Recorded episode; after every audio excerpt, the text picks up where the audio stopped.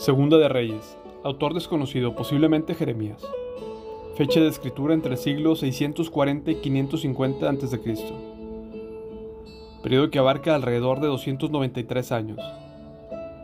Desde el profeta Eliseo hasta la cautividad de Judá. El libro recibe este nombre pues relata la historia de los reyes que gobernaron Israel y Judá. Trasfondo. Es la continuación del libro de Reyes, de Primera de Reyes. Los dos libros forman uno solo en la Biblia hebrea. Este libro continúa la historia de reyes en un reino dividido, que lleva a la caída y deportación tanto de Israel como de Judá. Lugar de escritura se desconoce, posiblemente Judá y Egipto. Destinatarios, los israelitas. Contenido. En Segunda de Reyes se describe la caída del reino dividido. Los profetas continúan advirtiendo al pueblo del juicio de Dios está a las puertas, pero el pueblo no se arrepiente. El reino de Israel es gobernado repetidamente por reyes perversos, y aunque algunos de los reyes de Judá son buenos, la mayoría son malos. Los pocos reyes buenos, junto con Eliseo y otros profetas, no pueden detener la decadencia de la nación. Finalmente, el reino del norte es destruido por los asirios. Y unos 136 años después el reino del sur es destruido por los babilonios. Aunque el pueblo de Dios esté en cautividad, Dios permanece fiel a su pacto y preserva un remanente para sí.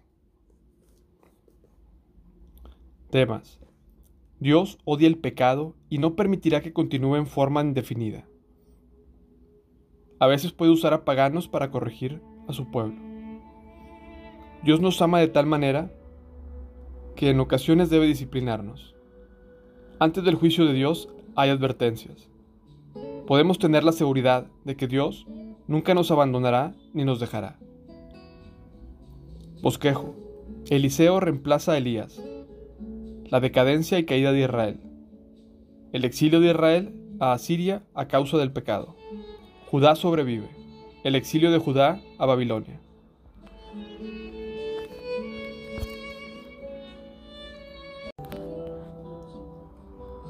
Segunda de Reyes 1. Elías se enfrenta al rey Ocosías. Después de la muerte del rey Acab, la nación de Moab se rebeló contra Israel. Cierto día, Ocosías, el nuevo rey de Israel, se cayó por la reja de la ventana de una habitación en el piso superior de su palacio en Samaria y quedó gravemente herido. Entonces envió mensajeros al templo de Baal Zebub, dios de Ecrón, para que consultaran si iba a recuperarse. Entonces el ángel del Señor le dijo a Elías, quien era de Ve y enfrenta a los mensajeros del rey de Samaria y pregúntales, ¿acaso no hay Dios en Israel? ¿Por qué recurren a Baal Zebub, dios de Ecrón, a consultarle si el rey va a recuperarse? Por lo tanto, esto dice el Señor, nunca te levantarás de la cama donde estás, ten por seguro que morirás. Entonces Elías fue a transmitirles el mensaje. Cuando los mensajeros regresaron, el rey les preguntó, ¿por qué volvieron tan pronto? Ellos contestaron, se nos cruzó un hombre y nos dijo que regresáramos y le diéramos este mensaje al rey. Esto dice el Señor. ¿Acaso no hay Dios en Israel?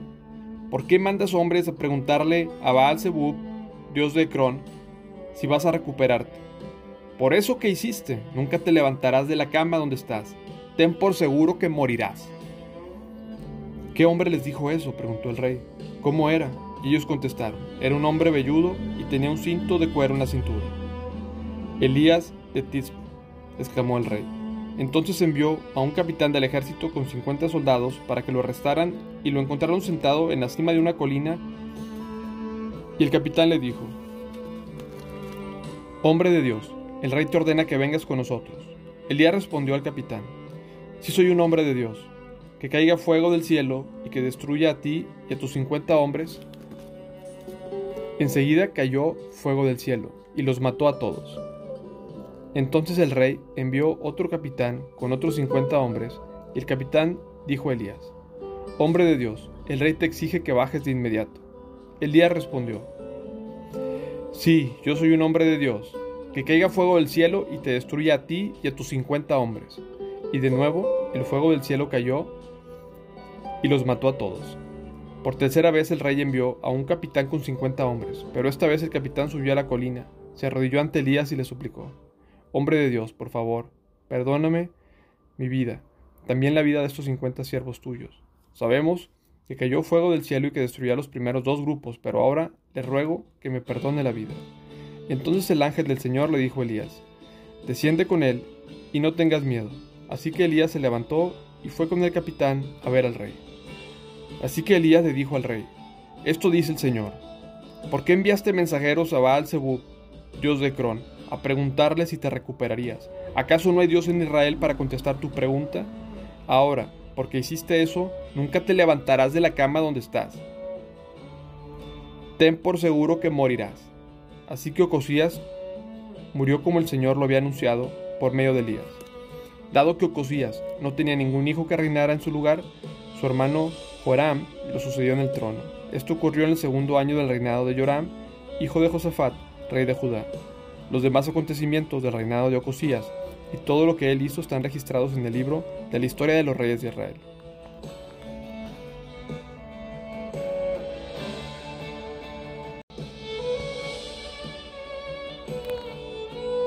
Segunda de Reyes 2. Elías es llevado al cielo. Cuando el Señor estaba por llevarse a Elías al cielo, en un torbellino, Elías y Eliseo estaban en camino desde Gilgal. Y Elías le dijo a Eliseo, Quédate aquí, porque el Señor me dijo que fuera a Betel. Eliseo respondió, Tan cierto como que el Señor vive que tú vives, nunca te dejaré. Así que descendieron juntos a Betel. El grupo de profetas de Betel se acercó a Eliseo para preguntarle, ¿Sabías que hoy el Señor se llevará a tu amo? Claro que lo sé, contestó Eliseo, pero no diga nada. Entonces Elías le dijo a Eliseo, Quédate aquí, porque el Señor me dijo que fuera a Jericó. Pero Eliseo le respondió de nuevo, Tan cierto como que el Señor vive y que tú vives, nunca te dejaré. Así que continuaron juntos por Jericó. Después, el grupo de profetas de Jericó se acercó a Eliseo para preguntarle, ¿Sabías que hoy el Señor se llevará a tu amo? Claro que lo sé, contestó Eliseo, pero no diga nada. Entonces Elías le dijo a Eliseo, Quédate aquí, porque el Señor me dijo que fuera al río Jordán. Pero una vez más, Eliseo respondió, Tan cierto como que el Señor vive y tú vives, nunca te dejaré. Así que siguieron juntos. Cincuenta hombres del grupo de profetas también fueron y observaron de lejos cuando Elías y Eliseo se detuvieron junto al río Jordán. Luego Elías dobló su manto, con él golpeó el agua. El río se dividió en dos y ambos cruzaron sobre la tierra seca. Cuando llegaron al otro lado, Elías le dijo a Eliseo, Dime qué puedo hacer por ti antes de ser llevado. Y Eliseo respondió, Te pido que me permitas heredar una doble porción de tu espíritu y que llegue a ser tu sucesor. Has pedido algo difícil, respondió Elías. Si me ves en el momento en que se ha llevado de tu lado, recibirás lo que pediste, pero si no me ves, no lo recibirás. Mientras iban caminando y conversando, de pronto apareció un carro de fuego, tirado por caballos de fuego. Pasó entre los dos hombres y los separó. Y Elías fue llevado al cielo por un torbellino. Eliseo lo vio y exclamó, Padre mío, Padre mío. Vio los carros de Israel con sus conductores. Mientras desaparecían de su vista, rasgó su ropa en señal de angustia. Entonces Eliseo tomó el manto de Elías, el cual se había caído cuando fue llevado, y regresó a la orilla del río Jordán. Golpeó el agua con el manto de Elías y exclamó, ¿Dónde está el Señor, Dios de Elías? Entonces el río se dividió en dos y Eliseo cruzó. Cuando el grupo de profetas de Jericó vio desde lejos lo que había sucedido, exclamaron, El espíritu de Elías reposa sobre Eliseo. Enseguida salieron a su encuentro y se inclinaron hasta el suelo delante de él. Señor, le dijeron, usted tan solo dé la orden y cincuenta de nuestros hombres más fuertes buscarán a su amo por todo el desierto. Tal vez el espíritu del Señor lo haya dejado en alguna montaña o en algún valle. No, respondió Eliseo, no los manden. Pero ellos insistieron tanto que él avergonzado finalmente aceptó. Está bien, les dijo, mándennos. Así que cincuenta hombres buscaron a Elías durante tres días, pero no lo encontraron. Eliseo aún estaba en Jericó. Cuando los hombres regresaron, ¿acaso no les dije que no fueran? preguntó.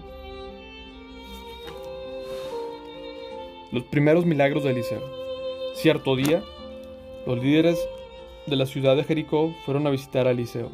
Tenemos un problema, señor, le dijeron. Como puedes ver, esta ciudad está situada en un entorno agradable, pero el agua es mala y la tierra no produce. Eliseo dijo, tráiganme un recipiente nuevo y pónganle sal. Así que lo llevaron. Eliseo fue hasta el manantial que suministraba el agua de la ciudad. Le echó sal y dijo, Esto dice el Señor, yo he purificado el agua, ya no causará muerte ni esterilidad. Desde entonces el agua quedó pura, tal como dijo Eliseo. Después Eliseo salió de Jericó y subió a Betel. Mientras iba por el camino, unos muchachos de la ciudad comenzaron a burlarse y a reírse de él. Vete de aquí, viejo calvo, gritaban. Vete de aquí, viejo calvo. Eliseo se dio la vuelta, los miró y los maldijo en el nombre del Señor. Entonces dos osos salieron del bosque y atacaron a cuarenta y dos de ellos. De allí Eliseo fue al monte Carmelo y finalmente regresó a Samaria.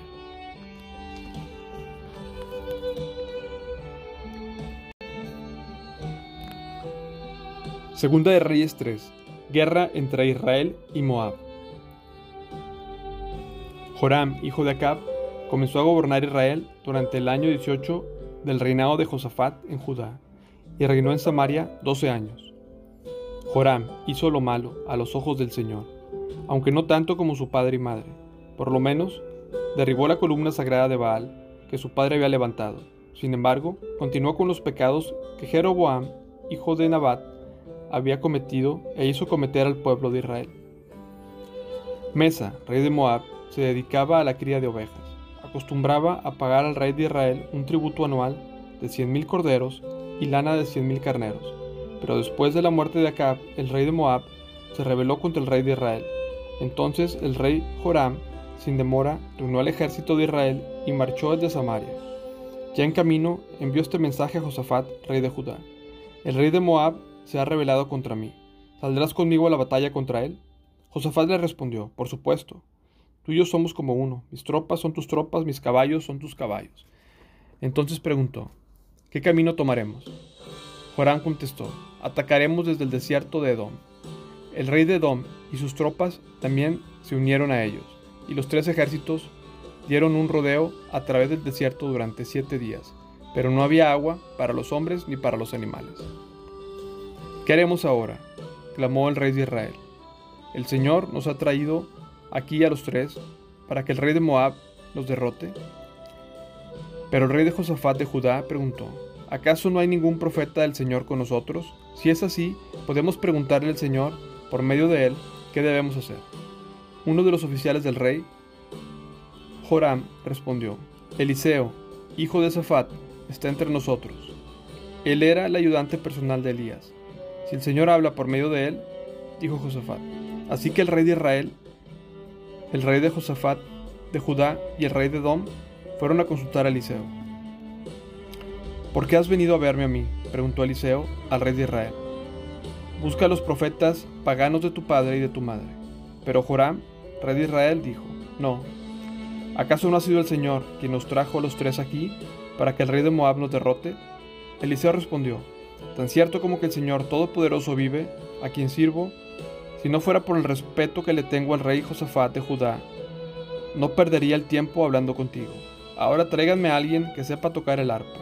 Mientras tocaban el arpa, el poder del Señor vino sobre Eliseo, quien dijo, Esto dice el Señor, este valle seco se llenará de lagunas, ustedes no verán viento ni lluvia, dice el Señor, pero este valle se llenará de agua. Habrá suficiente para ustedes, para su ganado para los demás animales. Pero eso es algo muy sencillo para el Señor, porque Él les dará la victoria sobre el ejército de Moab. Ustedes conquistarán las mejores ciudades de Moab, incluso las que están fortificadas. Cortarán todos los árboles buenos, taparán todos los manantiales con piedras, arruinarán toda la piedra productiva.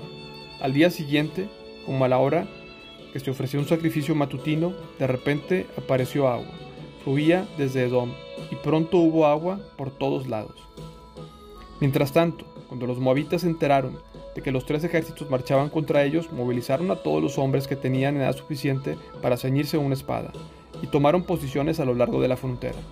Ahora bien, cuando se levantaron a la mañana siguiente, el sol se reflejaba en el agua de tal forma que los moabitas les pareció ver rojo, como si fuera sangre. Es sangre, exclamaban. Según los tres ejércitos, se atacaron mutuamente y se mataron unos a otros. Hombres de Moab, vamos a recoger el botín. Sin embargo, cuando los moabitas llegaron, el campamento de los israelitas, el ejército de Israel se levantó y los atacó hasta que les dieron la vuelta y huyeron. Las tropas de Israel los persiguieron hasta dentro de la tierra de Moab, destruyéndolo todo, lo que encontraban a su paso.